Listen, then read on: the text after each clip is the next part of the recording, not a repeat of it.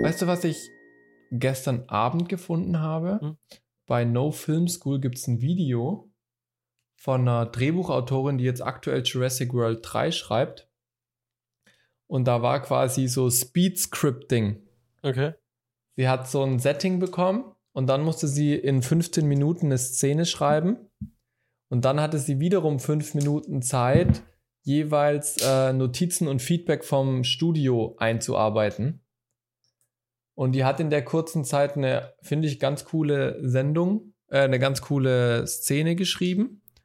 Und was ich noch viel cooler fand, ähm, die ganzen Erklärungen, die sie damit dazu gemacht hat. Weil du dadurch halt echt richtig viel äh, irgendwie lernst. Obwohl das Video nur so, ich glaube, zehn Minuten lang ist oder sowas, weil es natürlich gerafft wurde ein Stück weit. Äh, aber das ist richtig cool. Ich schaue gerade nochmal nach dem Namen, wie die heißt. Genau, der, der Beitrag auf No Film School heißt Watch a Professional Screenwriter Tries to Crack a Scene in Seven Minutes. Und das Video geht insgesamt 26 Minuten. Und ist das was da regelmäßiges oder war das jetzt halt einmal eine Aktion? Nee, das sieht nach, nie, sieht nach einer einmaligen Aktion aus. Aber das ist ganz cool. Von Vanity Fair ist dieses Video. Okay. Und das ist echt cool, weil, also auch wenn du da nur 26 Minuten Einblick bekommst, gefühlt habe ich über Screenwriting in den 26 Minuten extrem viel gelernt. Okay, krass. So, wie, wie, wie tut sie Charaktere entwickeln? Wie entwickelt sie eine Szene? Die hat zum Beispiel erstmal das Ende von der Szene hingeschrieben und hat dann irgendwo in der Mitte dann weitergemacht und dann ist sie wieder ein Stück zurück, dann ist sie wieder nach ganz vorne gesprungen und hat da quasi so hin und her gescriptet. Das war echt cool. Okay, krass. Das fand ich sehr interessant. Läuft dein Video Ich eigentlich lasse jetzt auch mal die Kamera. Nee, das mache ich jetzt Ach so. gerade an. Wunderbar. Ich auch. Äh, Mein Mikrofon ist übrigens immer noch nicht da. ja, ich bin total erstaunt, warum dein Mikrofon denn. Hallo, bei Thomann. Ich habe das ja irgendwo bei so einem Hinterwäldler-Shop bestellt aus Schweden. Frag mich nicht, ey, frag mich nicht. Hast du schon mal nachgefragt dort oder? Nee, weil ich jetzt gerade ja das Mikrofon hier vom Geschäft habe und das ist ein Neumann und das, also das ist jetzt auch nicht so schlecht. Das ist eine Uzi, also eine U87. Ähm, das hat einen beachtlichen Neuwert und macht einen schönen Ton, deswegen ist es mir jetzt gerade nicht so ganz böse drum. Aber und deswegen habe ich auch noch Geduld. Aber mittlerweile stand irgendwann was Mitte Mai oder sowas. Ja, aktuell steht in zwei bis drei Wochen lieferbar. Das steht halt schon immer da. Ja. Aber ich muss ja sagen, so generell Ja, ja. bin ich sehr glücklich, was mittlerweile unseren Ton angeht. Also wir hatten ja ja so, Ja. ich sag mal noch bis zu, also mindestens bis zur Folge 35 massiv, immens, immens Probleme Immens. zwischendrin. Ähm, Das war auch tatsächlich die meiste Rückmeldung, wenn wir welche bekommen haben, war euer Ton ist kacke. genau, und das haben wir, aber wir machen ja auch Film und kein Ton, ne? Äh, Richtig. nee, aber jetzt, ähm, Ne, immerhin, immerhin, als der Andi bei uns im Podcast war, war der Ton Ja, gut. genau. ja, nee, aber mittlerweile klappt das, glaube ich, ganz gut und es hört sich ganz gut an soweit. Ähm, auch wenn ich heute etwas kränkel, deswegen, ähm, äh, ja, vielleicht äh, Ich wollte noch fragen, bist du angeschlagen? ein bisschen, bisschen. Und dann musste ich heute Morgen auch noch ähm, vorzeitig aufstehen, also ich wollte mal mich ein bisschen auskurieren, äh, da ich eh Homeoffice hatte und mal bis neun oder sowas schlafen. Ähm, aber Mhm. kurz vor acht ging dann mein Feuer, äh, Feuerwehr, Feuerwehralarm. Und ich hatte heute Schön. Morgen einen Feuerwehreinsatz direkt. Schön. Dann bin ich Was war's denn? Ein Unfall Ein- oder ein Tierrettung? Autounfall. Ein Autounfall. Oder? Ein Ein Autounfall. Frontalzusammenstoß. Oh. Du musst dir vorstellen, Wo? äh, hier bei uns im Ort, ähm, äh, wenn's, ähm, wenn man auf der Straße Richtung, Richtung Walderstadt fährt, also Richtung Hausen, die Richtung. Wirklich? Genau, da in der steif, scharfen Kurve. Ähm, weißt vielleicht, wo ich meine? Genau. Da, du musst dir Ja. vorstellen, aus Richtung Walderstadt kam ein, ähm, ein Transit, der einen Hänger, geha- einen Hänger hinten dran hatte, der mit ungefähr einer halben Tonne Trockenbeton beladen war, mit so Säcken. Und der muss Krass, extrem ja. schnell in die Kurve reingefahren sein. Und die Palette wird dann verrutscht sein auf der, auf der Ladefläche. Ja. Und dann ähm, ist quasi die Bordwand von dem Hänger ähm, ausgerissen und die Palette schleuderte Mhm. auf die Gegenspur und da kam dann gerade ein Kleinwagen um die Kurve und die anderthalb Oh, nee. Tonnen Beton sind in den Kleinwagen reingestoßen, reingestürzt, reingekracht. Shit. Dementsprechend sah dies- dieser Kleinwagen auch dementsprechend aus. Also die Eltern kamen dann irgendwann, Ja. weil der mit dem Jungen war ich in sogar in der Schule damals, also den kannte ich auch. Krass. Und ähm, dem ging soweit gut.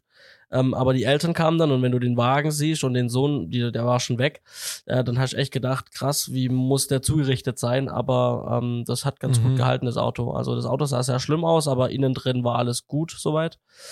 Und Ja, vor allem die einzelnen Säcke, die, es ist ja jetzt kein Klotz oder sowas, sondern es sind ja einzelne Säcke, die haben ja auch schon ordentlich Gewicht, oder? ja, genau. Und äh, es waren so um die zwölf Säcke. Ähm, also man kann so sagen, so Krass. ungefähr 500, 600 Kilo, die da reingekracht sind. Und dann ist der, Uh. der Transit noch auf dem Dach gelandet. Da ist dann ein Graben reingedreht und auf dem Dach gelandet. Also es war, war Krass. wild, aber keine, keine großen Personenschäden. Aber auch mal wieder sehr Oha. abwechslungsreich, mal wieder, ähm, ja, ähm, wir haben am Wochenende Ersthilfeleistungsseminar gehabt, also genau was das betrifft, Mhm. Verkehrsunfälle und wie man dann mit Autos umgeht und neue Ansätze, wie man die am besten schneidet. Und ähm, Ja. Man konnte es jetzt zwar nicht ganz umsetzen, weil zum Glück niemand eingeklemmt war und man nichts aufschneiden musste oder mit dem Spreizer arbeiten musste, Ja. aber ähm, war dann trotzdem ganz, ganz gut doch das Gelernte, einen Teil des Gelernten gleich umsetzen zu können in der Woche drauf.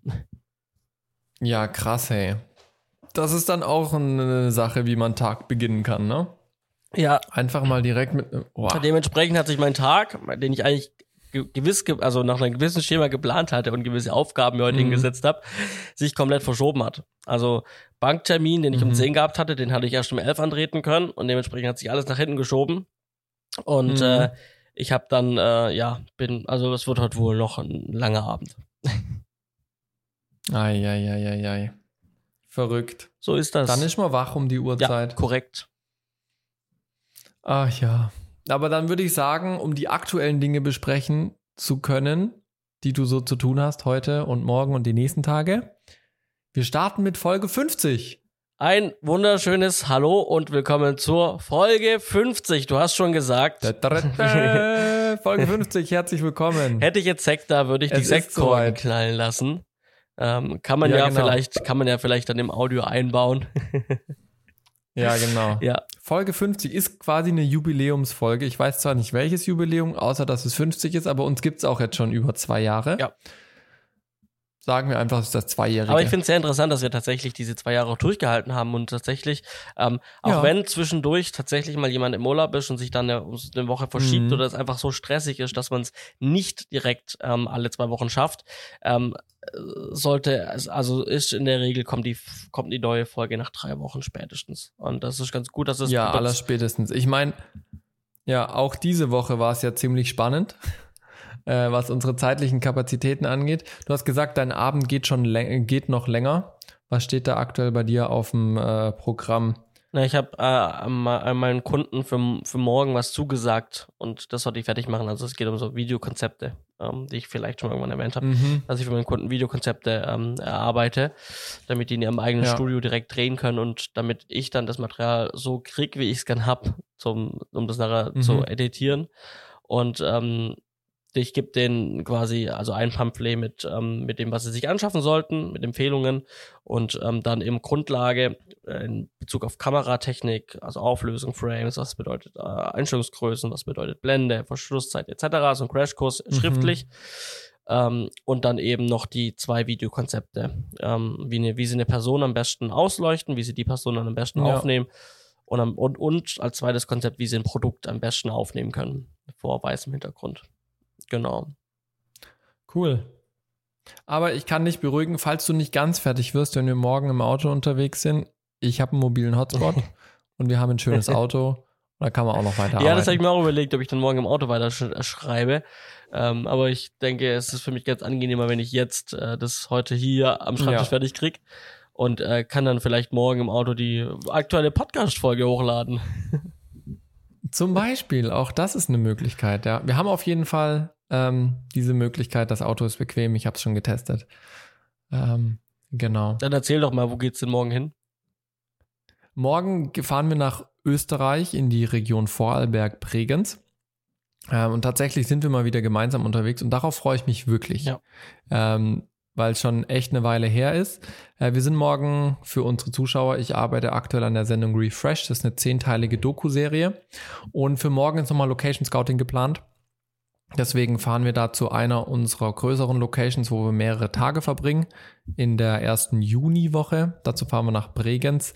Ähm, und genau, da ist morgen nochmal Location Scouting. Zum einen eben unsere Base sozusagen nochmal scouten, da alles Wichtige abklären mit der mit den Leuten dort. Dann gehen wir aber auch ähm, verschiedene Locations anschauen, die wir während dieser Woche besuchen. Unter anderem sind wir da am Bodensee unterwegs. Wir haben ein Stadion, wo wir sind.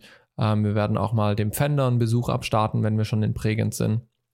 Und da geht es morgen früh relativ bei Zeiten los. Also ich fahre bei uns hier um sieben los. Das heißt, wir werden irgendwann so zwischen Viertel nach acht, halb neun. War das die Zeit, die ich dir auch gesagt hatte? Ja, gestern? so Viertel nach acht rum. Genau. Ja, werden wir dann äh, bei dir sein, dich mitnehmen und dann haben wir nochmal so rund drei Stunden Fahrt vor uns, bis wir in Bregenz sind. Genau. Und dann geht's abends wieder nach Hause. Und damit beginnt quasi mehr oder minder mit diesem Location Scouting die entscheidende Phase für die Sendung, weil es jetzt wirklich Schlag auf Schlag kommt. Ich habe heute mit unserem Personal Trainer nochmal ein relativ großes Meeting gehabt. Ich habe mit unserem Kameramann, der auch morgen mit dabei ist, heute ein größeres Meeting gehabt, äh, wo wir die Sachen machen. Ich habe mit unserer Marketingabteilung noch klar gemacht, dass wir eben ein paar Shirts bekommen für unsere ähm, Protagonisten und so weiter. Ähm, da sind wir also ganz gut bedient sozusagen.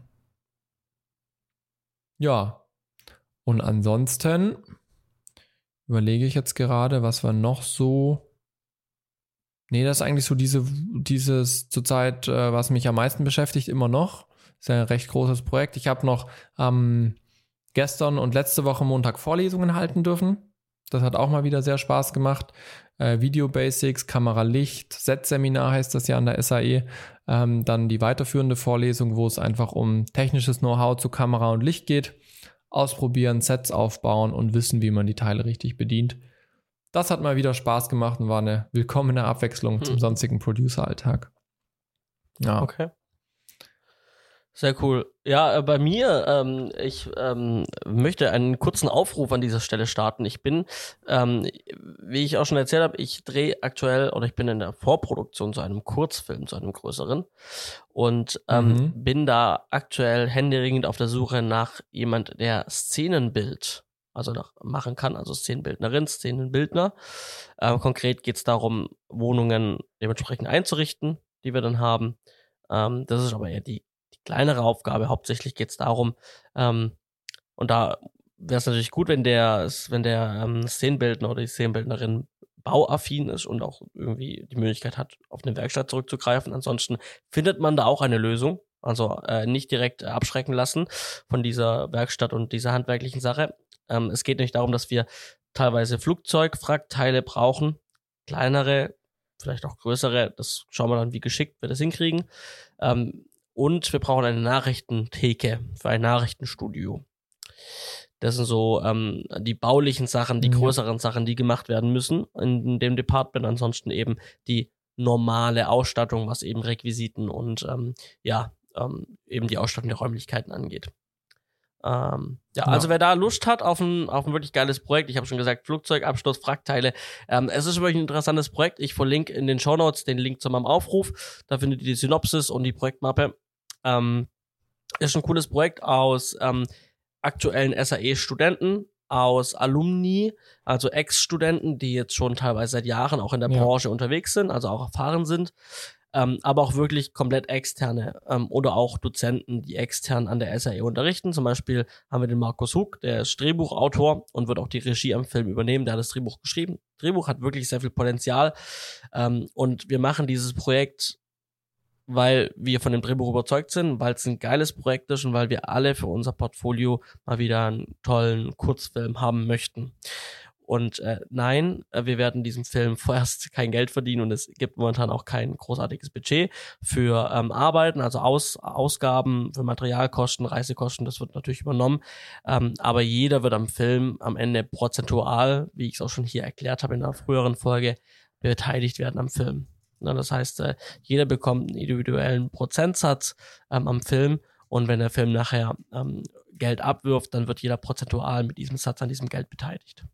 Also wird, wenn es, ähm, also keine mit, keine Geschichte mit Rückstellung, sondern ähm, ich sag mal die moderne und bessere Form davon, für meinen Geschmack, ähm, äh, und auch ähm, sehen auch, sehen auch andere Menschen, mit denen ich mich drüber unterhalten habe, so ähm, nicht nur aus produzentischer Sicht besser, sondern auch für alle besser.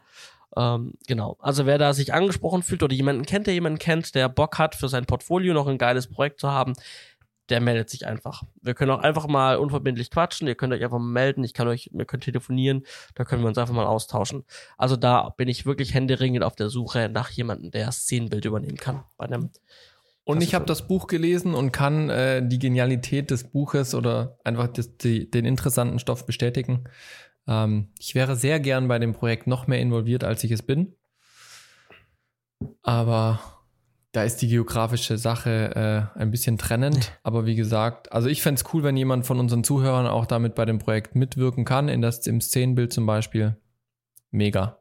Also das Ding hat Potenzial. Definitiv, genau. Ansonsten sind, ähm, äh, ist mir an der Hochschule ein äh, Raid abgeraucht. Oh no. Also eine Festplatte hat den Geist aufgegeben. Und dieses Raid wurde mh, vor meiner Zeit als Fachbereichsleiter an der SAE Stuttgart eingerichtet. Und derjenige mhm. hat das Ganze als RAID 0 eingerichtet. Und das bedeutet, dass wenn eben eine Platte abraucht, dann kommst du an keine anderen Daten mehr dran, auch auf den anderen Platten, die noch laufen. Ja. Und das ist ziemlich ungeschickt. Dementsprechend sind die Daten, die drauf waren, jetzt also knapp 10 Terabyte weg. Ähm, und das ist schon hart. Und äh, ich habe dann überlegt, okay, was für Daten sind's? Ähm, die Daten sind, also es ist eine mittelschwere bis leichte Katastrophe, aber es ist kein, also die Hütte brennt nicht, sag ich mal. Es mhm. sind keine, äh, es sind keine wichtigen Studentendaten, es sind keine hochsensiblen Studentendaten etc., die, die jetzt die Hochschule den Ablauf betreffen würden, sondern es sind einfach Aufnahmen von Veranstaltungen, die die SAE begleitet hatten, letzten ja, seit dem Jahr 2013 Veranstaltungen, die wir oder die Studenten, Studenten für uns aufgenommen haben. Und ähm, diese Aufnahmen waren da hauptsächlich gelegen und die sind jetzt halt einfach ähm, weggegangen. Oder ein Tag der offenen Tür wurde mal gefilmt und dann wurden die Daten drauf gesichert und solche Sachen sind weg. Also hauptsächlich Veranstaltungen einfach. Und so Grading-Footage zum Beispiel. Ne? Das heißt, man hat irgendwie einen Grading-Unterricht, dann hat man irgendwie Raw-Material, was man dann zum Graden und zum Üben nehmen kann solche Sachen sind jetzt weg, die sind ersetzbar oder also irgendwie irgendwie äh, denke ich mir auch, das war so die natürliche Aussortierung, die man einfach mal machen sollte. Also da war da war da waren noch so viele Daten drauf, wo ich, wo ich dann gedacht habe, so Sehr oh. Gott, wie jetzt sind die Daten weg und beim zweiten Mal drüber nachdenken dachte ich mir, ja gut, hättest du die Daten jemals nochmal angefasst? Ne, sei mal ja. ehrlich, hättest du die Daten irgendwann nochmal angefasst? Und nein, hätte ich nicht. Dementsprechend sind sie mhm. jetzt weg. Das sind jetzt 10 Terabyte, futsch, weg. Wir kaufen jetzt fünf neue Platten, weil wir wissen ja, wir könnten theoretisch nur eine Platte kaufen. Wir wissen halt nicht, wenn jetzt eine abgeraucht ist, wann die nächsten vier aus dem gleichen System noch, ja, abrauchen. Deswegen ersetzen wir jetzt alle fünf, machen einen RAID 5 draus. Ja. Und äh, haben dann zum einen jetzt wieder mehr Speicher und zum anderen halt einfach mal abgesichert. Ne? So. Ja. Da schauen wir jetzt mal, wie wir da preisgünstig an Speicher kommen. Ähm, vermutlich so wird es natürlich auch auf Seagate-Platten hinauslaufen. Ich habe mich da schon informiert. Ähm, sind ja zuverlässig. Genau. Und äh, es waren also es waren noch Seagate-Platten drin und zwar Barracudas, mhm. aber noch sehr alte Barracudas, also aus dem Jahr 2008 oder 9. Okay, gut, die haben jetzt auch zehn Jahre hinter sich. Also das ist jetzt auch ein Zyklus, wo man sagt, okay, ja. könnte man auch mal äh, proaktiv schon mal davor austauschen. Fun Fact für diejenigen, die jetzt denken, ja, dann schick's halt ein und lass es dir wieder herstellen wenn es eine mittelschwere Katastrophe ist. Ähm, wenn man das Ganze bei Seagate im Labor ein RAID 5, also ein RAID 0 mit 5 Plattensystem wiederherstellen lassen möchte oder versuchen zumindest zu lassen, mhm. dann liegen wir bei 6.482 Euro plus 162 Euro Auftragsgebühr.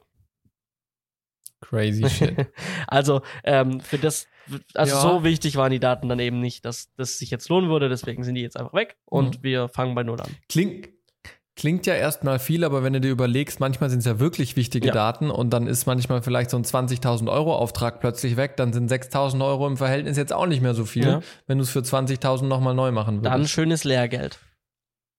Ganz genau, ja. Johannes, darf ich dir eine kurze Zwischenfrage Ja. stellen? Die hat jetzt auch eigentlich nichts mit dem Z-Funk zu tun, aber welche T-Shirt-Größe hast du? L. Sehr gut, dann hatte ich es richtig in Erinnerung. Ich habe gerade nur nebenbei noch ähm, eine Mail kurz verfassen müssen. Ähm, Aber ich, mein Ziel ist wieder Sehr M. gut. Mein Ziel ist wieder M an dieser Stelle. wenn du das, wenn du das bis Juni drauf hast, ist das kein nee, Problem. das. Da bin ich nicht so zuversichtlich. Gib mir Mühe. ja, Okay, ansonsten habe ich, es steht bei mir auch ein Dreh an. Ähm, also du hast jetzt einen Dreh, wo ich dabei bin. Ich habe bald einen Dreh, bei dem du dabei bist. Ähm, Ja. Und zwar ähm, ein kleiner, ein kleiner Dreh mit, also wir drehen kleine Social Spots mit, also zwei Social Spots für ähm, einen ja, Technologiehersteller, der Raum Heizungsregler baut, im Prinzip.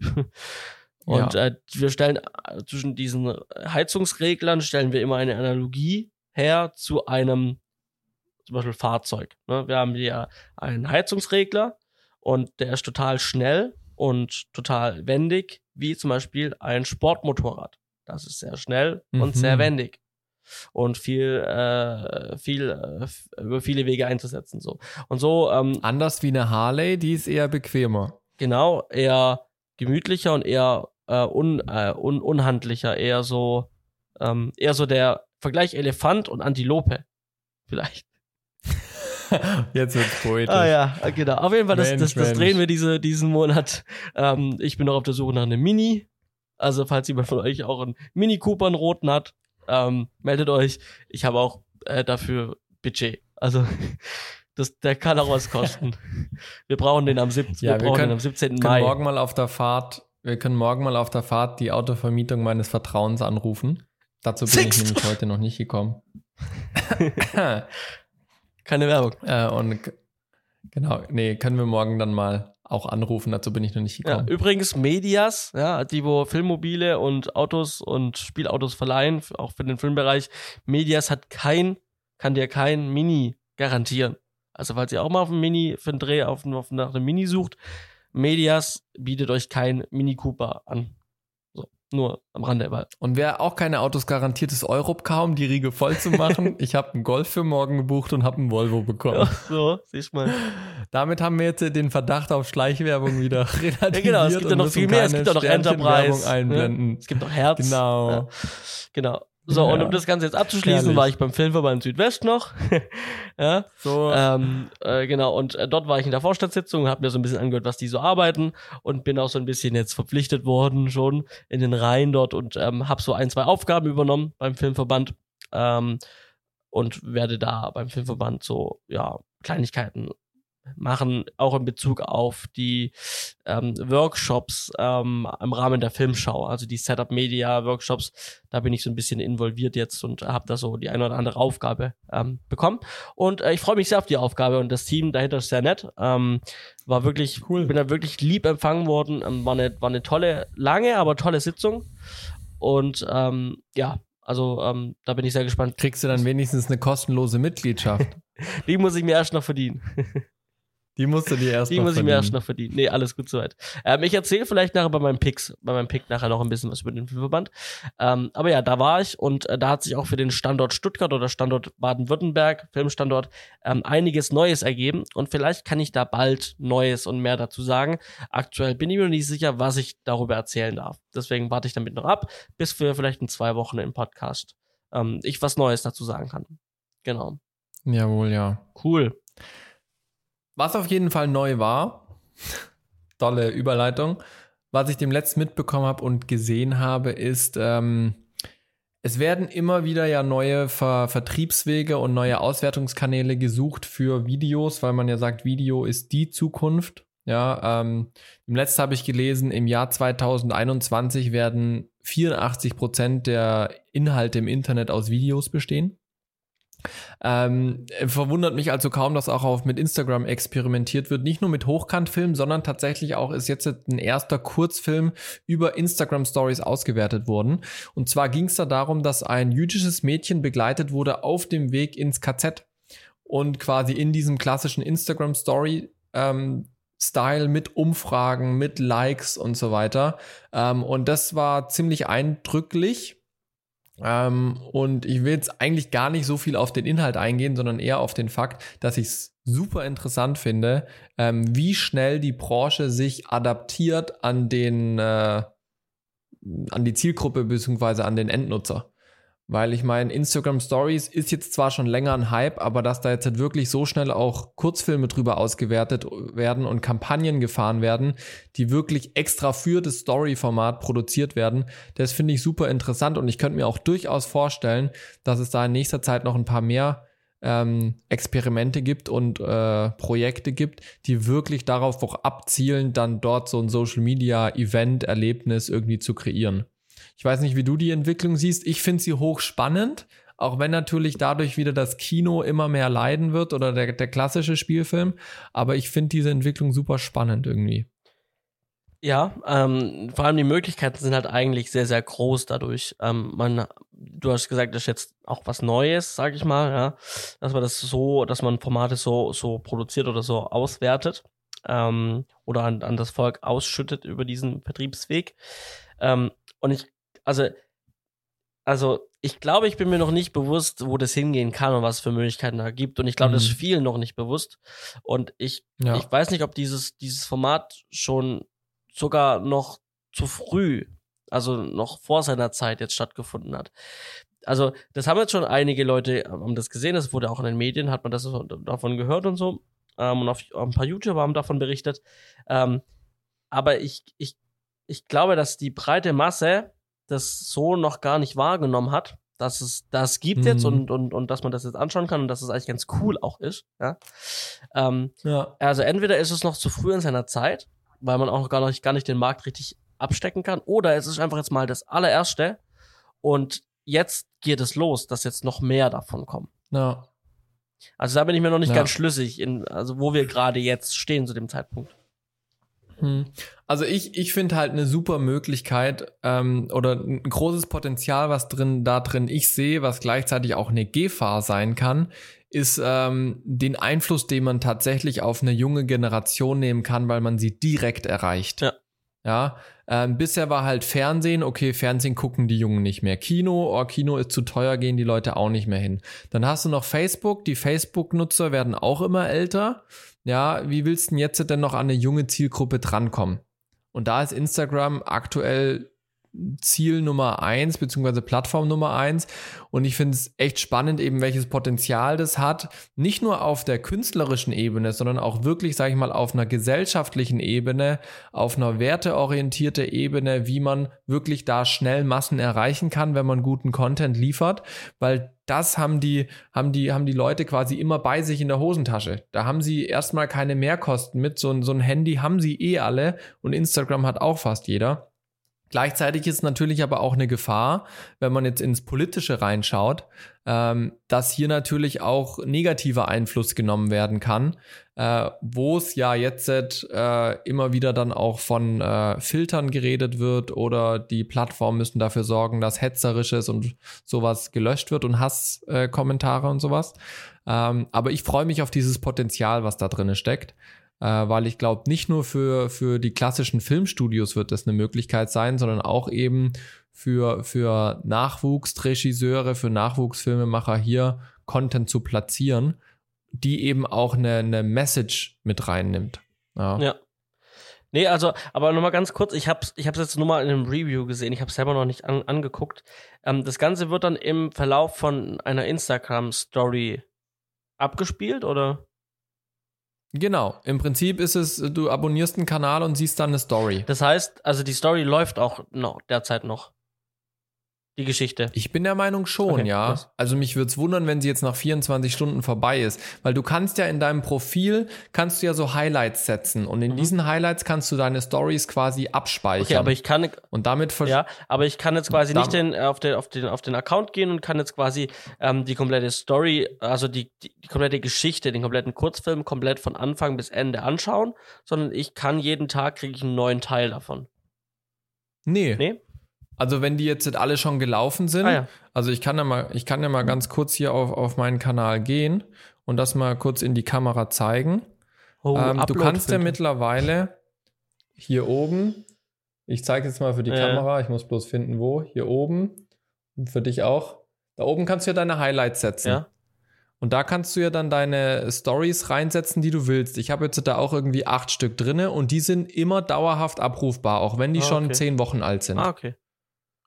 Und da kann ich dann im Prinzip eine Story nach der anderen anschauen. Mhm, okay. Und da kann man quasi sich durch den kompletten Film durchklicken, quasi. Story für Story. Genau, richtig. Ja, so habe ich es verstanden. Okay. Ja, Ja, okay. genau. Alles klar. Und das finde ich ist eigentlich eine ganz coole Sache. Ja. Weil ich am Anfang auch gedacht habe, "Hä, wie wird das? Stories sind doch nur 24 Stunden verfügbar. Mhm. Ja. Okay. Ja, fand ich auf jeden Fall spannend, wollte ich mal thematisieren. Wenn ihr dazu Gedanken habt, vielleicht habt ihr es gesehen, wie fandet ihr das? Kommentiert es mal und lasst uns da teilhaben. Wir wollen uns jetzt einem Bereich widmen, widmen der, glaube ich, viele Menschen oder viele unserer Kollegen auch äh, vor, vor Fragen oder Entscheidungen stellt. Ähm, und zwar geht es darum, wie man so den richtigen Weg für sich in der Filmbranche findet. Es gibt ja in der Filmbranche äh, mehrere Sparten, sage ich jetzt mal. Genre sind es nicht wirklich, aber mehrere Sparten. Wenn man Filmemacher ist, kann man ja Filmemacher im TV sein. Man kann aber auch Filmemacher in der Werbung sein. Man kann Filmemacher im Spielfilm sein oder man kann auch Filmemacher sein, indem man Events überträgt und Livestreams macht. Ja, all das ist ja im Prinzip, hat was mit Filmemachen, Filmproduktion zu tun. Ähm, und die Frage, die dann oftmals ist, ja, in welchem Bereich will ich überhaupt arbeiten?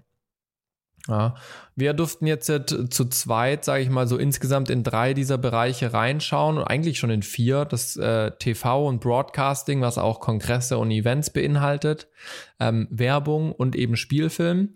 Und wir wollten jetzt einfach mal so ein paar Anhaltspunkte euch geben, die uns aufgefallen sind, wo sich diese Sparten maßgeblich unterscheiden, wo sie ähnlich sind und wie wir unseren Weg gefunden haben oder aktuell finden.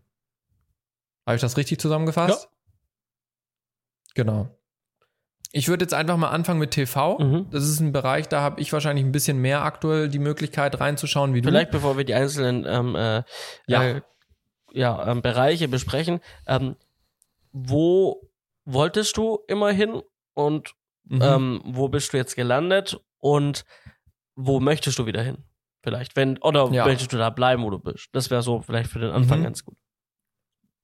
Okay, ja. Ähm, das macht durchaus Sinn. Ich wollte von Anbeginn an eigentlich Kameramann werden und das möglichst im Spielfilm. Ich wollte Geschichten erzählen, Kinospielfilme, Fernsehspielfilme, ist mir wurscht, Hauptsache Spielfilm, Geschichten erzählen. Ähm, wo ich aktuell gelandet bin, ist als Producer im TV. Ähm, was sehr viel Abwechslung mit sich bringt. Zum einen kann ich äh, Showproducer sein, zum anderen bin ich aber auch zum Beispiel jetzt Producer für eine Doku-Serie. Das ist, wo ich aktuell gelandet bin und wo ich äh, eigentlich hin möchte insgesamt, ähm, ist für mich aktuell weniger an eine dieser Sparten geknüpft, sondern an eine Position und das nenne ich mal so Creative Producer.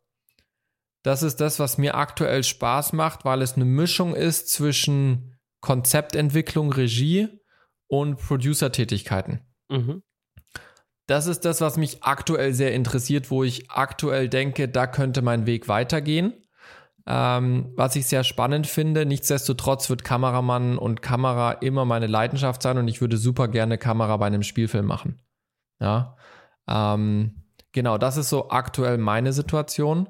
Dieses Creative Producing, wie bin ich dazu gekommen, dass ich das machen möchte? Zum einen vereint diese Kreativität, die ich als Kameramann habe, ähm, vereint es mit äh, der Möglichkeit, Projekte zu entwickeln, was mir schon immer sehr viel Spaß gemacht hat. Gesamtkonzepte zu entwickeln, also nicht nur, okay, wie mache ich das jetzt, äh, wie mache ich jetzt diese Szene perfekt, sondern wie mache ich das Gesamte perfekt, ja? Wie schaffe ich auch eine Harmonie zwischen meinem Produkt, was ich erschaffe, und der Werbung dafür zum Beispiel. Ja, ähm, und das ist eben ganz unterschiedlich, ob TV, Werbung, Spielfilm spielt für mich aktuell noch keine große Rolle. Und gleichzeitig macht es mir auch unheimlich Spaß, Dinge zu organisieren. Das habe ich ja schon immer gemacht. Ähm, und jetzt gerade, wo ich drin stecke, macht es mir sehr viel Spaß und deswegen könnte ich mir vorstellen, dass da der Weg weitergeht. Mhm. Okay. Wie schaut es bei dir aus? Also bei mir war es ähnlich. Ich wollte auch, ähm, äh, bevor ich in den Markt eingestiegen bin, wollte ich zum Spielfilm. Also ich wollte Kino- und Fernsehfilm machen. Ähm, bin dann über das oder nach dem Studium. Als Producer oder als welche Position? Das war mir zu dem Zeitpunkt noch gar nicht klar. Ähm, okay. Ich wusste, ich wollte zum Film. Ich wollte irgendwas mit Medien machen. Nein, ich wusste, ich wusste schon konkret, ich, mo ich, ich möchte zum Film ähm, und habe dann über das Studium ähm, erstmal rausgefunden, ähm, äh, welche Richtung es gehen soll, ähm, beruflich in diesem Markt. Ja. Und aber ich wollte trotzdem, trotzdem zum Spielfilm in die Richtung. Und ähm, habe dann während dem Studium gemerkt, okay, zum einen geht es für mich in Richtung Produktion, äh, Aufnahmeleitung, Produktion. Und habe aber dann gemerkt, okay, und, und Spielfilm halt. Also dann Pro Produktion beim Spielfilm, Aufnahmeleitung beim Spielfilm. Ähm, mhm. bin dann aber nicht direkt in den Spielfilm reingekommen. Ich habe da wahrscheinlich auch nicht genug Energie reingesteckt, weil es wichtiger war, halt Geld zu verdienen nach dem Studium. Und mhm. das war halt mhm. dann der erste Schritt, was halt viele machen, weil das einfach der einfachste ist Moment, in die Werbung zu gehen. Und dann habe ich halt Werbung gemacht und bin in der Werbung gelandet. Und ähm, habe aber immer so gemerkt, so, ja, Werbung ist ganz nett, aber auf Dauer wäre doch Spielfilm ganz cool und eigentlich viel, eigentlich würde ich da gern auch wieder hingehen. Und bin dann, ähm, bin dann auch kurze Zeit später, so, so blöd wie es klingt, ähm, in den Spielfilm reingerutscht mit einem ersten Projekt. Also ich habe quasi mhm. da einen. Anruf gekriegt, ähm, äh, ob ich ähm, mir das vorstellen könnte, als Motivaufnahmeleiter äh, bei einem Spiel, bei einem Kinofilm mitzumachen und ich müsste dann morgen anfangen. und das sind immer die schönsten Jobs, ne? Ja. Und ähm, ja, ehrlich, ehrlich gesagt, aber das war dann auch bewusst, ehrlich gesagt, das war dann mein erstes Projekt im Spielfilm. Das war mein erstes Projekt im Spielfilm in dieser Position. Ähm, aber ich habe es dann gemacht und äh, ich wurde, also ich wurde dann noch genommen und ähm, und das lief sehr gut und es hat mir sehr viel Spaß gemacht. Und ähm, mhm. danach hat sich dann ein zweites Projekt rauskristallisiert, wo ich dann im Jahr drauf wieder ähm, die gleiche Funktion bei einem Fernsehfilm machen durfte. Und so bin ich quasi in den Spielfilm reingerutscht aus der Werbung, wo ich ja auch mhm. dann hin wollte und wo ich mir auf Dauer auch wirklich vorstellen kann, da dauerhaft auch zu bleiben in dem Metier. Weil Spielfilm, Spielfilm hat im, Vorteil, hat im also im Vergleich zur, zur, zur Werbung ähm, bei der Werbung hast du sehr viele Projekte gleichzeitig, sehr viele Projekte, ähm, die sind sehr, sehr kurz, sehr viele in kurzer Zeit. Mhm. Ähm, das kann für den einen oder anderen cool sein. Ähm, zum Geld verdienen ist auch cool, aber ich finde es doch irgendwie besser, wenn du irgendwie zwei, drei Monate an einem Projekt arbeitest und sich dann auch zwischen den Leuten, da, da arbeiten ja wahnsinnig viele Leute dann zusammen, ähm, einfach die, wie sich dann über Monate so eine so ein Verhältnis, also wirklich so eine coole Atmosphäre, so ein Familiending aufbaut.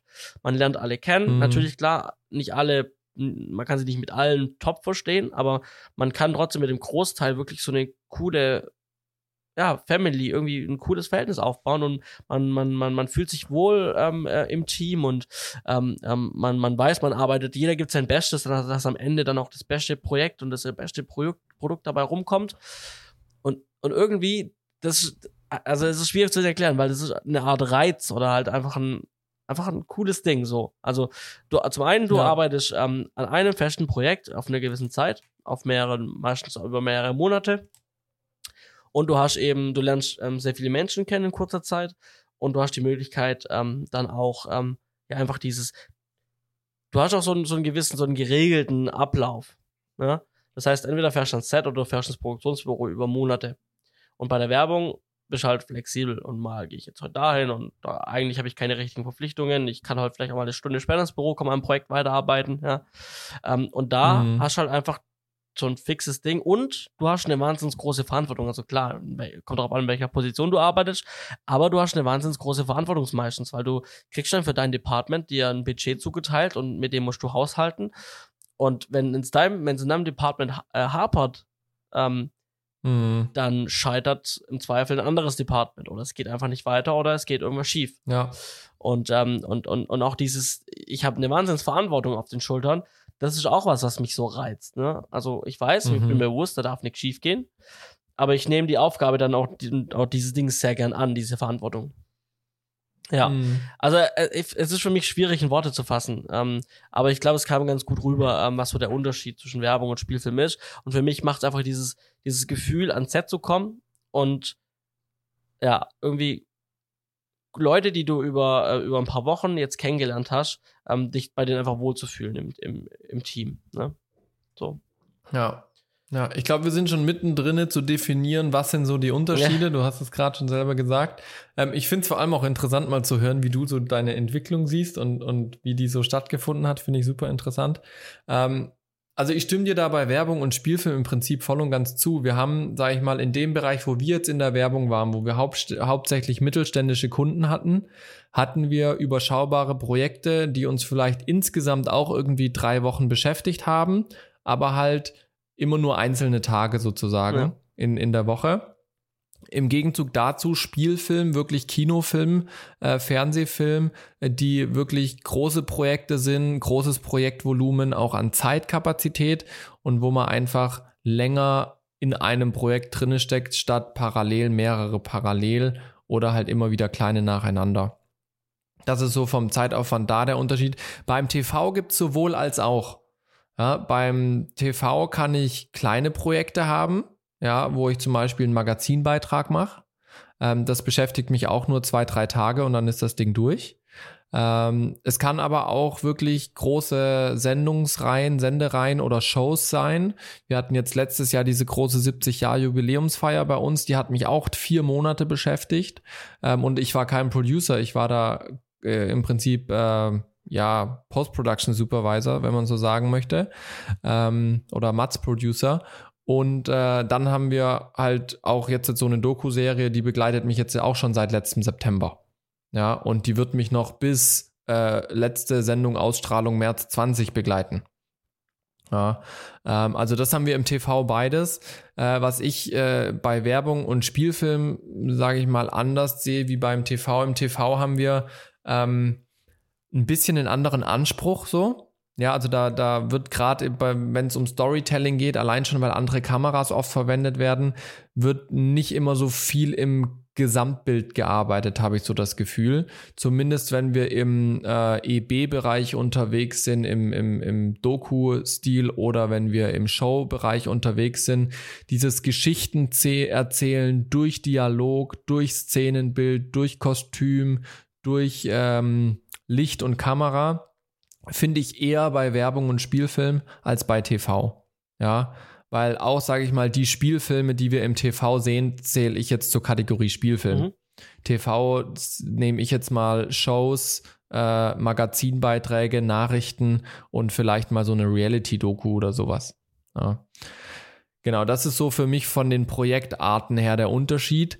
Ähm, und ich muss sagen, ich finde es super spannend, größere Projekte über längeren Zeitraum zu, zu, ähm, zu betreuen. Ja, wie jetzt zum Beispiel diese Refresh-Sendung.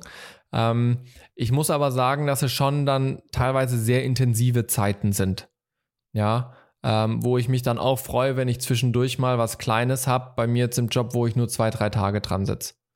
Ja, dass man da so ein bisschen mal wieder durchatmen kann in dem Moment und sagen kann, okay, das Projekt beschäftigt mich jetzt nur drei Tage, dann ist es vorbei. Ist jetzt für mich die subjektive Empfindung, wie ich einfach gerne arbeite, dass man da so einen kleinen Mix hat, aber tendenziell finde ich die größeren Projekte auch cooler. Ja. ja. Genau, was natürlich auch ein Faktor ist, oder du wolltest dazu noch was Nee, ergänzen? alles gut. Nee. Ähm, was natürlich auch ein Faktor ist, ist Geld.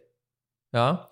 Ähm, du hast es schon vorhin angesprochen, du bist dann nach dem Studium direkt in die Werbung, weil man da halt irgendwie Geld verdienen kann. Ähm, das sehe ich auch so. Tatsächlich ist im Geld noch, äh, ist in der Werbung tatsächlich noch das meiste Geld vorhanden. Ich meine, große Unternehmen machen Werbefilme, machen Werbespots, um wiederum mehr Geld zu verdienen. Das heißt, sie investieren auch ordentlich, um nachher noch ein größeres Ergebnis zu bekommen, was man sich beim Kalkulieren der eigenen Projekte auch bewusst sein sollte. Ähm, aber dementsprechend ist da auch wirklich Geld vorhanden, was dann auch in Produktionen und in Personalkosten bei Produktionen fließen kann. Und da ist von meinem Gefühl her der Einstieg einfach relativ einfach. Das heißt nicht, dass du jetzt einfach äh, irgendwo hingehst und sagst, ich will einen Werbespot drehen und dann kriegst du sofort einen Job. Aber gefühlt ist die, ist die Hemmschwelle im Werbebereich niedriger, weil es eine breitere Masse an Kunden gibt. Ja. Es gibt die, die großen High-End-Werbefilme für Daimler, Bosch, Siemens, Samsung, Apple, aber es gibt genauso auch die tausend kleinen mittelständischen Unternehmen, die auch einen Imagefilm haben wollen oder die auch einen Werbespot haben wollen, die das auf einem Einstiegsniveau machen, wo man relativ schnell mit einsteigen kann, wenn man weiß, was man tut. Ja. Und das finde ich in der Werbebranche bei der Filmproduktion sehr, sehr spannend für den Berufseinstieg, weil man da halt, wie du gesagt hast, relativ schnell es schaffen kann, von seiner Arbeit zu leben, dafür aber halt Werbung macht. Ja, ich meine, da gibt's, da gibt's auch immer gute Einstiegsmöglichkeiten, wie du schon gesagt hast. Also gerade in der, in der Produktion bei Werbung gibt's ja zig größere Agenturen, du hast ja gesagt, gerade die, die großen, die großen Marken, die Spots und, und, und Werbefilme, das machen dann natürlich dann dementsprechend auch große Agenturen und Produktionsfirmen. Hm. Ähm, die gibt's auch in jeder größeren Stadt so Produktionsfilme, so große. Ja. Und die suchen auch immer Junior-Producer etc., Produktionsassistenten, ähm, wo man dann entweder als Praktikant oder eben für mehrere Wochen ähm, dann da einfach mal arbeiten kann. Ja, und dann kann man sich selber gucken, passt das wirklich für mich? Und natürlich, das sind dann keine Stellen, wo ich wahnsinnig viel Verantwortung habe und wahnsinnig viel Geld verdiene, sondern es, man fängt da halt an. Und man fängt halt da ganz unten mhm. an. Ja. ja, genau. Ähm, Im Vergleich dazu, TV und Spielfilm war für mich immer so gefühlt so ein bisschen so ein elitärer Kreis. Das heißt, so ein bisschen exklusiver, da bist du nicht so schnell reingekommen. Weil du auch nicht immer weißt, okay, welcher Spielfilm wird jetzt gerade gedreht, an wen wende ich mich denn da so. Das war ein bisschen schwieriger für mich gefühlt. Ähm, und was gerade im Spielfilm, was ich gemerkt habe, du fängst halt in der Regel lange Zeit als Setrunner an in der Branche und es braucht dann wirklich ein paar gute, sage ich mal, offene Türen, die du und Menschen, die du triffst, die dir dann helfen, hochzukommen. Ja. Ja, ähm, wo dann mal irgendwie irgendwann mal ein Kameramann sagt oder ein Kameraassi dich beobachtet und sagt, hey, hast du mal Bock, Matt-Assi zu machen? So, ich sehe, du kriegst irgendwie auf die Reihe, Sachen zu sortieren und zu ordnen und du bist motiviert dabei, willst mal Matt-Assi machen.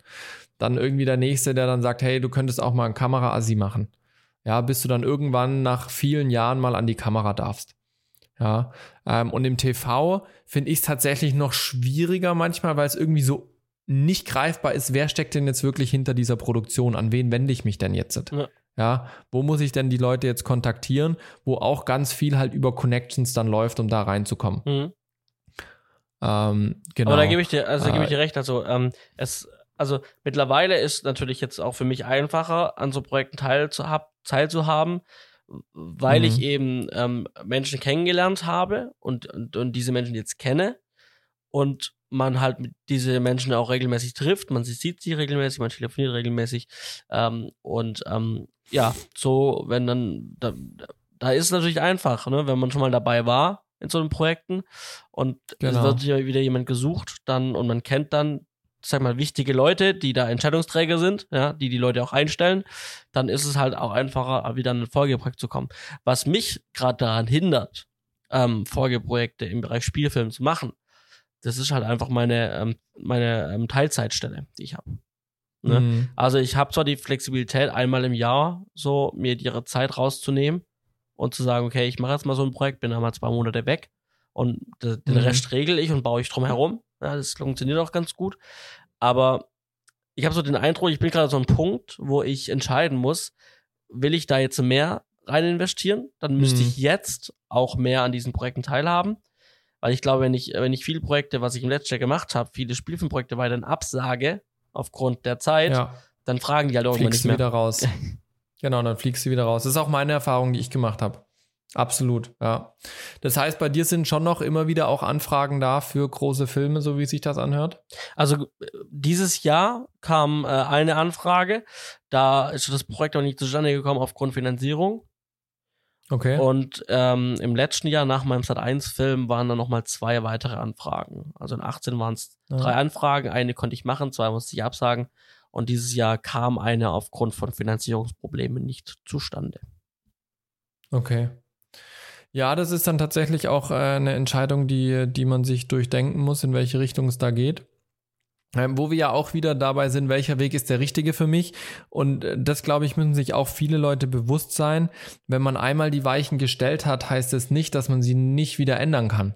Ja, so wie der Zug über mehrere Weichen fährt, so äh, fährt man auch in seiner Karriere über mehrere Weichen und kann selber auch bestimmen, wohin die Reise geht. Ja, ähm, ich habe angefangen äh, mit dem Wunsch, in Spielfilm zu gehen, bin dann auch aus der aus dem Dings eben man muss meine Brötchen bezahlen aus diesem Grund in der Werbung gelandet. Hab das auch super gern gemacht sind tolle Locations tolle Filme bei rausgekommen. Ähm, bin jetzt aber wiederum im TV gelandet und mache jetzt wieder ganz andere Projekte ja, ähm, und tatsächlich ist es so, dass wir jetzt auf meiner Arbeitsstelle dran sind, eine, eine, eine Spielfilmserie vorzubereiten, also eine, eine szenische Serie und einen Spielfilm. Das heißt, es könnte auch hier wieder äh, relativ kurzer Zeit wieder ein Shift bei mir auf den Weichen geben. Mhm. Ja, ähm, und das finde ich so interessant bei uns an der Branche und ich glaube, äh, das, das reizt mich auch immer wieder so, dass es, es gibt keinen Stillstand. Natürlich gibt es die Leute, die immer das machen ja, gar keine Frage, aber es ist auch immer eine bewusste Entscheidung, immer das zu machen. Ja. Ja. Ähm, aber ich glaube, das trifft es da, ganz gut. Also die, mhm. die, diese Filmbranche, die ist wirklich, das, das macht sie, glaube ich, auch aus. Und deswegen, ähm, die Leute, die darin arbeiten, arbeiten auch größtenteils deswegen da, weil du hast, du hast eine Branche, aber du kannst in zig verschiedene Richtungen, in zig mhm. verschiedene Jobs gehen. Und du kannst ja. jederzeit sagen, okay, ich möchte jetzt aber in dieser Branche bleiben, aber was anderes in dieser Branche machen. Und der, ja. der, der Wechsel zu was anderem, der ist in der Regel, der ist machbar. Ja. ja. So, der ist relativ einfach machbar dann auch. Ähm, und ja. ich glaube, das macht auch den großen Reiz aus, deswegen fühlen wir uns da auch so wohl. Hm. Und was ich tatsächlich jetzt auch gerade nochmal dadurch, dass ich jetzt ein Kind bekomme und geheiratet habe und so weiter, ähm, gemerkt habe, die Branche ist tatsächlich auch, sag ich mal, lebenssituationstauglicher als man vielleicht von außen her meint. Ja, natürlich, wenn ich jetzt vier Spielfilme im Jahr mache, dann ist es natürlich schwierig, das mit einer Familie in Einklang zu bringen, weil Spielfilme sind einfach sehr intensive Drehs. Ja, ähm, wenn ich jetzt aber zum Beispiel im TV bin, habe ich viel regelmäßigere Arbeitszeiten, weil das eine ganz normale Branche ist, die irgendwann morgens um 8 anfängt zu arbeiten und dann abends um 17 Uhr aufhört und dann gibt es mal die Events, die ein bisschen länger gehen und dafür habe ich dann auch mal Überstunden frei. Ja. ja. Das gibt es in anderen Branchen eher weniger, äh, in anderen Sparten bei uns in der Branche eher weniger.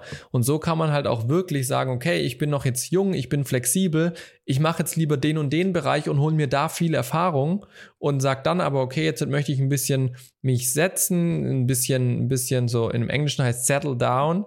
Ähm, jetzt möchte ich ein bisschen ähm, nicht mehr so viel unterwegs sein, jetzt möchte ich ein bisschen mehr Ruhe haben, ein bisschen organisierter, ja, dann gehe ich vielleicht eher in TV als Kameramann und werde Studiokameramann oder in der Werbung und werde jetzt halt irgendwie Werbeproducer, wo ich halt nur ein, zwei Drehtage habe und dafür viel im Büro bin zum Vorproduzieren. Ja. Definitiv. Und, und das finde ich ganz schön eigentlich. Und da habe ich jetzt auch die, die Branche wieder neu schätzen gelernt und hat eigentlich mein, meine Entscheidung damals in die Branche zu gehen auch wieder bestätigt. Ja, Gut, was mir da jetzt noch am Ende einfiel, ich habe ein Thema gefunden für, für nächstes Mal, was wir besprechen könnten. Ne? Äh, falls wir so, wieder aufschreiben. Wir, ich habe es aufgeschrieben. Ich habe mir hier ein Post-it rausgeholt. Soll ich schon mal anteasern? Soll ich das schon mal vorstellen? Soll ich mal, soll ja, ich, mal, mal soll ich mein Thema dir schon mal pitchen an dieser Stelle? Für die 51 quasi. Für die 51 vielleicht. Ähm, die, die Frage oder ähm, dass man guckt, was, was bringt Vor- und Nachteile und was ist überhaupt rechtlich möglich, ähm, eher auf Lohnsteuerkarte oder auf Rechnung arbeiten. Uh, sehr gute Sache. Ja, bin ich dabei. Das habe ich jetzt extra also bewusst 51. in der Folge schon gesagt, damit die Leute, die jetzt zuhören, die 50 hören, sagen, krasses Thema, ich schalte auch wieder nächste Folge ein. Das war jetzt nicht total klug. Das war total klug. Johannes, so bindet man Zuhörer. Wir haben es einfach drauf. Ja, definitiv. So. Herrlich. Nein, also wen das Thema interessiert, hört zu. Wer nicht, der nicht. Ja.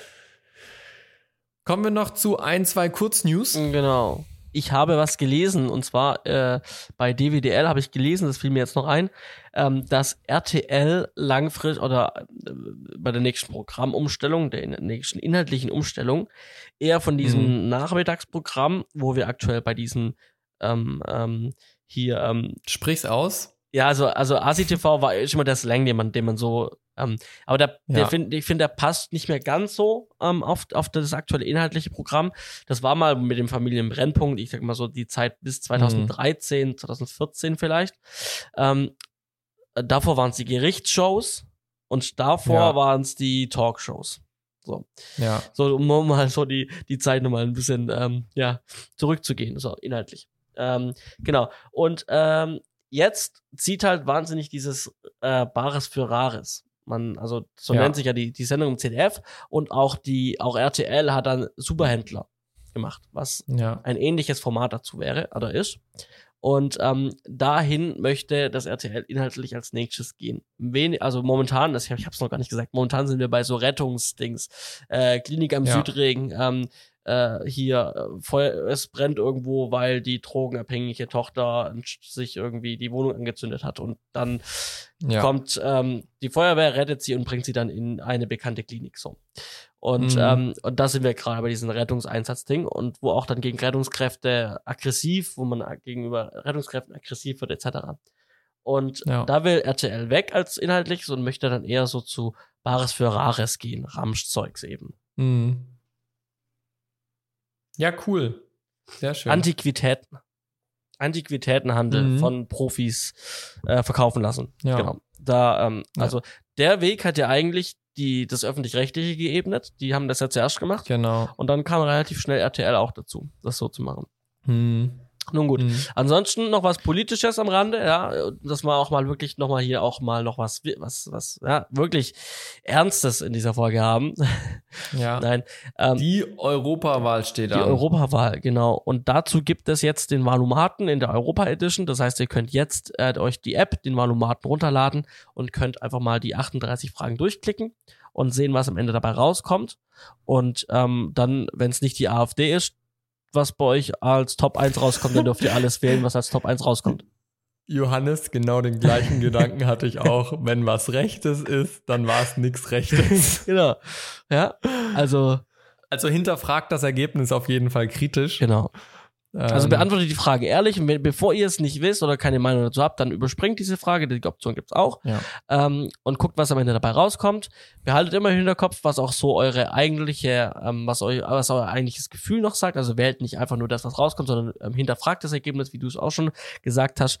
Ähm, Genau, guckt, was ist euch wichtig, was ist vielleicht auch jetzt in den letzten Monaten passiert, ähm, äh, wo ihr gesagt habt, Genau, also wo ihr gesagt habt, gerade im Bereich Genau, ja. auch, Entschuldigung, Ja. Johannes, gerade im Bereich auch Film, Urheberrecht, was du sagst, was gerade passiert ist, da stehen auch die Parteien sehr interessant teilweise dazu, was natürlich auch Auswirkungen auf die Zukunft haben kann.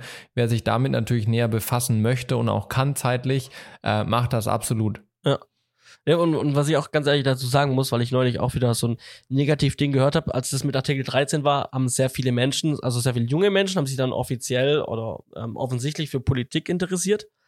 Ähm, jetzt Mhm. ist Artikel 13 ähm, durch und ja, jetzt hört man von der, von der Jugend War's wieder nichts mehr ja. ähm, ähm, äh, so ähm, was Artikel, also wa was Politik betrifft. So, ähm, ich bin gespannt, wie die, wie, wie, ob jetzt dann von den Leuten, die jetzt das Wahlrecht haben und vorher nicht gewählt haben oder ähm, jetzt oder jetzt anders wählen würden, jetzt auch wirklich zur Wahl Ja. gehen und wählen.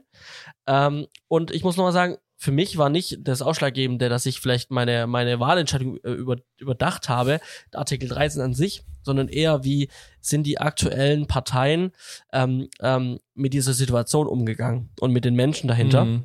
Und ähm, eher nicht der Fakt mit Artikel 13, das ist einfach, es ist blöd, wie es ist, aber es ist jetzt so. Wir gucken, wir machen das Beste alle draus.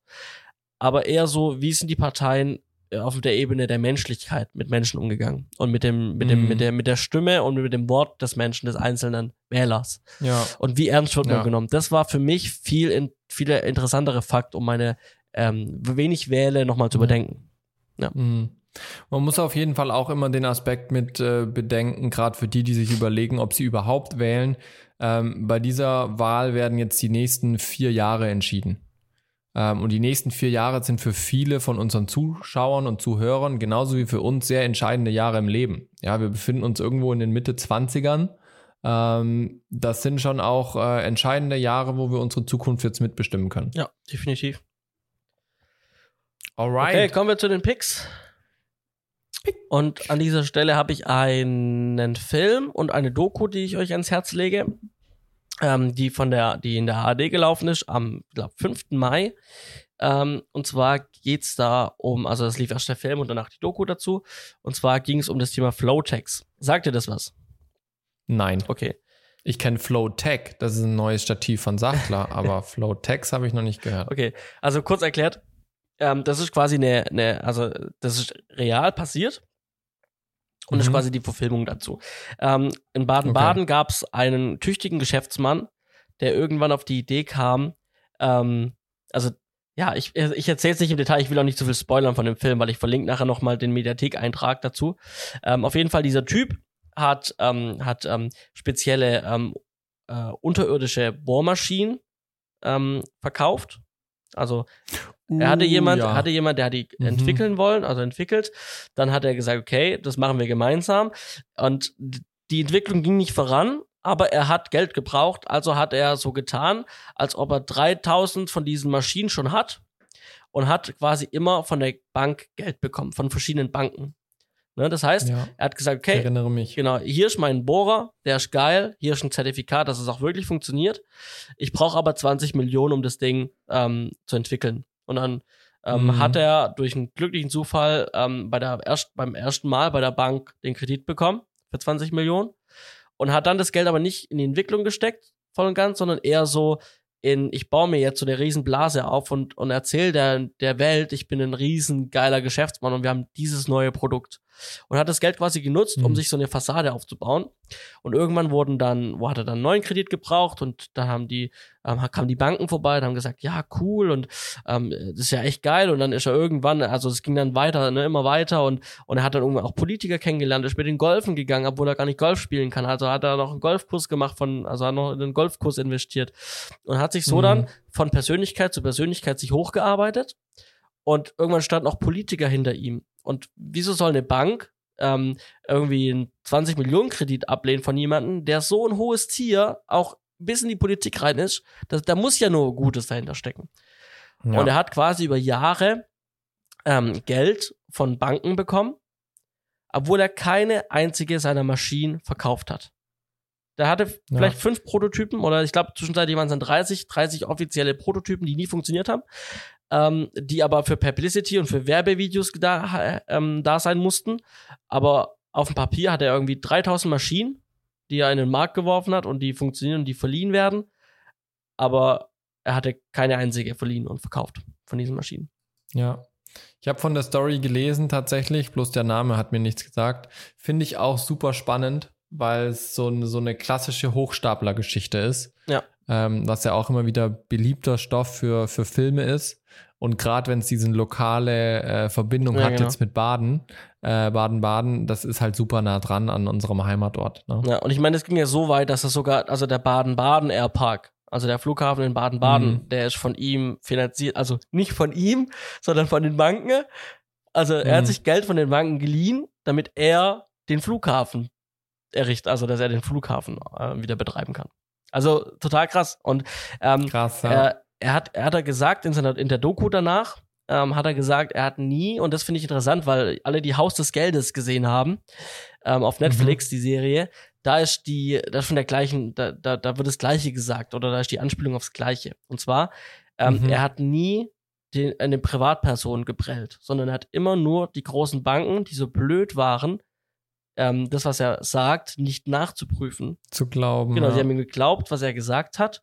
Und dementsprechend hat er deswegen das Geld gekriegt. Und er hat nie eine Privatperson geprellt, sondern nur die Banken, die so blöd waren. ja. Und er hat auch, ähm, soweit mein Kenntnisstand, hat er, er, er stand sieben Jahre ins Gefängnis, im Gefängnis gesessen. Mhm. Aber soweit ich weiß, nicht nur wegen dieser Sache, sondern eher wegen der steuerlichen Sache. Weil Mhm. er halt oft ähm, dann eben ähm, ja, mit dem Finanzamt ähm, da Schmiergeld gezahlt hat und sowas. Ähm, damit Ja. Steuerprüfungen fallen gelassen werden und sowas. Ja, Ja. also sehr interessant. Sind, Ich verlinke euch das Ganze. sind in auf den jeden Fall zwei Fragen, die da mitspielen. Einmal so, funktioniert unser Bankensystem? Und die andere Frage auch, wie moralisch ist das Ganze? Ja. Ähm, Finde ich super spannend. Toller Pick. Ja. Also ich, ich weiß jetzt auch nicht, wann das Ganze abläuft, also bis wann das in der Mediathek ersichtlich ist. Ich habe es jetzt mir gestern angeguckt. Noch ist es online. Ich habe gerade ja, ich habe es geschaut. gestern angeguckt. Ich weiß nur nicht, wie lange es noch online ist, ähm, Ja. damit ich ja, ich weiß nicht, wann das Verfallsdatum hält. So, ja, und dann würde ich sagen, äh, Simon, sowas, erzähl doch mal von deinem Pick. Mein Pick diese Woche ist, ist jetzt im Prinzip auch was zum Angucken. Und zwar habe ich diese Woche mir Behind the Scenes von großen Broadcasts angeschaut, von großen Veranstaltungen, unter anderem vom letzten ESC, was glaube ich 20 Minuten ging. Und gerade bin ich noch dabei, eine Behind the Scenes Dokumentation von den Olympischen Spielen in Rio 2016 mir anzuschauen. Ähm, und das ist absolut sehenswert, die sich für solche, äh, für die, die sich für Broadcast interessieren, weil man da das ganze Ausmaß dieser, dieser Produktion überhaupt mal äh, kennenlernt, wie viel Planung das bedarf, was dafür reingesteckt wird, wie dann nachher auch das Ganze im Hintergrund läuft. Ähm, super spannend. Ich verlinke euch mal ähm, das von Rio unten in den, in den Show Notes mit dazu. Super spannende Sache, kann ich nur jedem empfehlen. Mhm. Okay. Dann würde ich sagen, haben wir es doch Ja. auch, oder? Und schließen die Folge. Das, das war Folge 50. Ja. Vollgepackt Johannes, mit tollen es, Themen. es war mir ein Fest. ja, mir auch. Und äh, ich freue mich dann morgen mit dir auf Reisen zu gehen. An dieser Stelle Oh ja. auch noch. Und äh, wie ich schon erwähnt habe, spannendes Thema in der 51. Also schaltet auch wieder in zwei Wochen ein, wenn es heißt, herzlich willkommen zu 51 von Z-Funk 5. So ist es. Ich freue mich auf euch und bis dahin. Ciao, ciao. Tschüss.